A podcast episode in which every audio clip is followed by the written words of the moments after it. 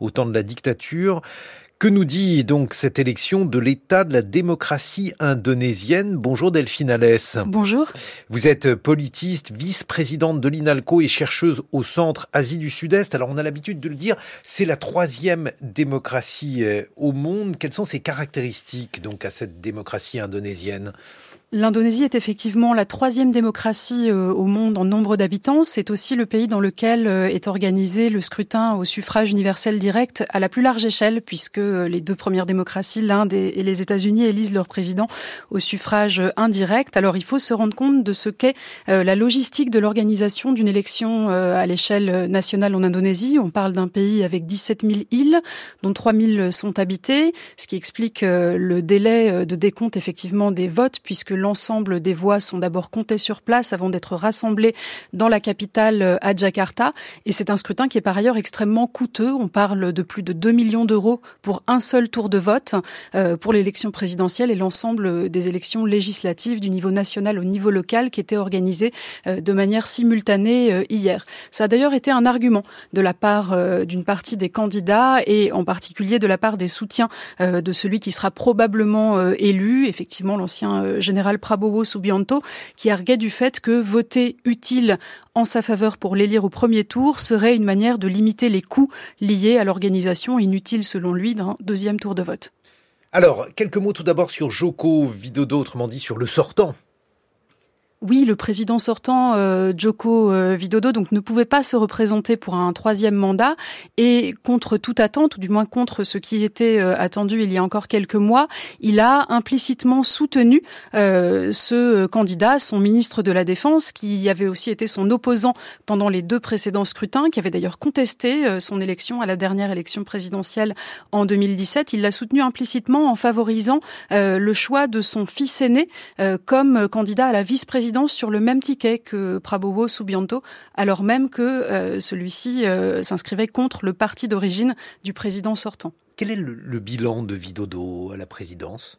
Alors, ça a été une présidence qui a beaucoup travaillé à dépolitiser euh, finalement le débat euh, politique indonésien et les décisions publiques. Il a euh, joué un rôle de président qui se voulait à la fois proche du peuple, puisque il revendiquait une extraction populaire. Il n'était pas un héritier ni en politique ni sur le plan du capital économique. il a axé très largement son mandat euh, sur euh, la construction des infrastructures, sur le développement économique et sur la réduction des inégalités en jouant euh, plutôt profil bas sur les questions à dimension politique, contrairement d'ailleurs à ce qu'il avait annoncé dans sa première campagne où il avait plutôt essayé de rassembler les voix des démocrates et de ceux qui étaient favorables à un travail de vérité et réconciliation, notamment sur la dictature. Alors, on en vient donc à cette question puisque le candidat donc qui est supposé élu, qui sera probablement élu, Prabowo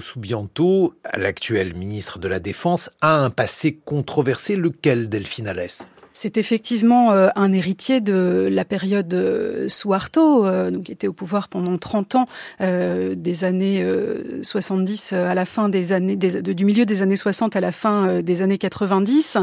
C'est l'ancien gendre d'ailleurs du général Suharto, et dans le cadre de ses fonctions militaires et notamment en tant que chef des forces spéciales indonésiennes, il est accusé d'avoir été le commanditaire d'exactions menées notamment dans le cadre de l'occupation par l'Indonésie du Timor oriental et dans le cadre de la disparition ou des exécutions extrajudiciaires d'opposants politiques dans les années 90.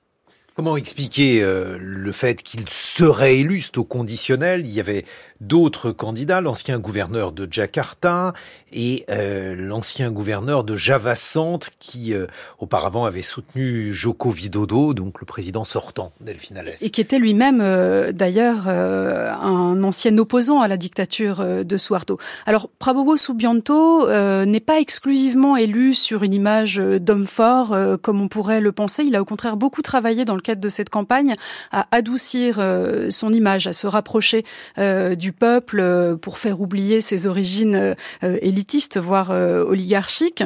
il a beaucoup travaillé aussi sur son image d'homme d'État et il a finalement réussi dans le cadre de cette campagne à apparaître comme le candidat le plus crédible parmi les trois qui se feraient au scrutin des Indonésiens. Et puis ce qui a énormément joué, et on a bien vu le moment où il a vraiment pris de l'avance dans les sondages préélectoraux, c'est le moment où le président, encore une fois, lui a apporté son soutien implicite en favorisant le choix de son fils comme candidat à la vice-présidence. Donc ça, ça a beaucoup joué, même si c'est encore une fois très étonnant, ça signifie aussi que Joko Widodo est encore très populaire. Il est extrêmement populaire à la sortie de ses deux mandats. Il a réussi à conserver effectivement cette image de président soucieux, en particulier du développement économique et de la réduction des inégalités. Un documentaire Dirty Vote a été diffusé sur YouTube dimanche dernier. Il a pesé Qu'est-ce qu'il raconte, euh, ce documentaire, Delphine Alès Alors, c'est un documentaire euh, qui euh, s'attaque d'une certaine manière à toutes les pratiques occultes des candidats à l'élection présidentielle. Ils y passent tous, mais en particulier, bien évidemment, Prabowo Subianto, puisque le documentaire accuse le président sortant et son administration d'avoir utilisé des ressources publiques pour favoriser la candidature de Prabowo Subianto. Alors, ça s'inscrit dans une pratique qui est très courante, qui consiste à essayer d'orienter euh, les voix euh, ou de faire changer d'avis euh, la population indonésienne au dernier moment, à une très large échelle cette fois, puisque d'habitude c'est plutôt des pratiques artisanales qui consistent à essayer de promouvoir des candidats ou de corrompre les électeurs, par exemple à la sortie de la prière du matin, le jour du vote. Vous parlez de la prière, puisqu'on a l'habitude de dire que l'Indonésie est donc une grande démocratie, troisième pays démocratique au monde en termes de, population. Et puis, on a tendance à dire aussi que c'est le plus grand pays musulman du monde. Quelques mots à ce sujet. Est-ce que la religion a compté, compte dans cette élection? Alors c'est un facteur social qui est toujours important, euh, bien sûr, sur la scène politique indonésienne, mais la particularité de cette élection, peut-être par rapport aux précédentes, c'est que euh, le soutien des partis à dimension religieuse et des partis musulmans euh, ou islamistes en particulier était cette fois disséminé entre les trois candidats. et donc certains étaient effectivement plus marqués du point de vue de ce qui est considéré comme leur crédibilité islamique, mais ça l'était moins que dans le cadre des élections précédentes où il y avait un candidat qui concentrait l'essentiel du vote des organisations euh, musulmanes ou des partis euh, euh, à dimension islamique ou, islamiste. Dans ce cas-là, chacun des trois candidats était soutenu par plusieurs partis musulmans ou islamistes. Quel est le type d'islam qui prévaut en Indonésie? Alors c'est une très grande diversité. Euh, vous avez euh, à la fois des organisations religieuses qui sont représentatives d'un islam dit traditionnaliste, c'est-à-dire matiné euh, de pratiques locales et pré-islamistes, d'autres organisations qui sont considérées comme des organisations dites modernistes, avec un référentiel qui est plus calqué sur une forme d'orthodoxie musulmane. Vous avez des partis islamistes. Ce qui est important du point de vue électoral, c'est de bien voir que même si la majorité, effectivement, 88% de la population est au moins nominalement euh, musulmane, ça pèse beaucoup moins euh, que cela dans le cadre des élections. Le vote euh, islamique et islamiste stagne généralement tout parti combiné aux alentours de 30% des voix aux élections législatives. L'économie a connu une croissance en Indonésie de 5% en 2023. C'est un pays qui se porte bien, diriez-vous? Alors du point de vue de la croissance économique, c'est effectivement un des pays euh, qui se porte très bien. Ceci étant, euh, il faut bien observer aussi que cette croissance économique est dans une large mesure tirée par la construction d'infrastructures, que la dette publique a considérablement augmenté depuis la période du Covid. On est passé de 30 à 40% euh, du PIB, ce qui reste relativement faible mais néanmoins important pour un pays en, en développement. Et donc on peut considérer que c'est un pays qui effectivement se porte bien mais qui a des fragilités à moyen terme sur le plan économique économique. Et puis, le taux de corruption, euh, par ailleurs, aurait augmenté de manière assez significative pendant les deux mandats de Joko Widodo contre euh, ce euh, pourquoi il s'était engagé pendant ces campagnes, ce qui est aussi un facteur d'instabilité. Et puis alors, vous évoquez les travaux et notamment les infrastructures. Alors il y a un projet qui est un projet particulièrement ambitieux, c'est celui de déplacer la capitale dans une nouvelle capitale, donc Nusantara, où cela en est-il?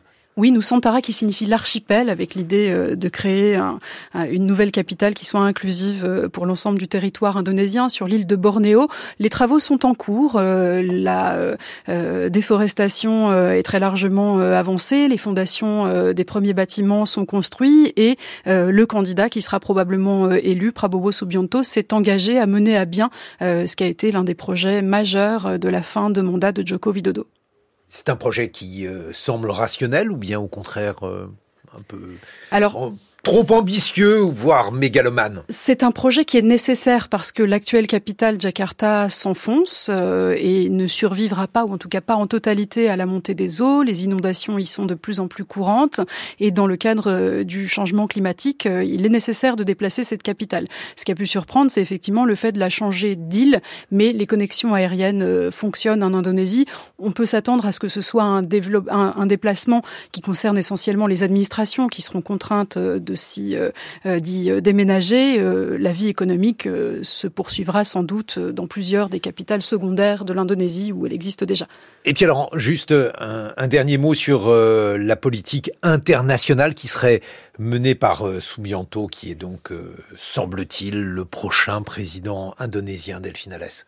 Alors, si l'on s'en tient à ses déclarations pendant la campagne et précédemment lorsqu'il était ministre de la Défense, il a une approche assez instable stable euh, des relations internationales. Ce qu'il a promu pendant sa campagne, c'est la prolongation de ce qui était d'ailleurs le slogan du précédent président indonésien, Susilo Bambang Yudhoyono, qui était l'idée d'avoir une politique étrangère fondée sur le fait d'avoir mille amis et zéro ennemi, et de prolonger la tradition non alignée de l'Indonésie, ce qui est un petit peu, euh, ou ce qui a été pendant le mandat de Joko Widodo, une manière de ne pas choisir euh, en réalité et d'essayer de continuer à entretenir des partenariats avec les États-Unis d'une part, la Chine d'autre part, sans véritablement prendre de position politique.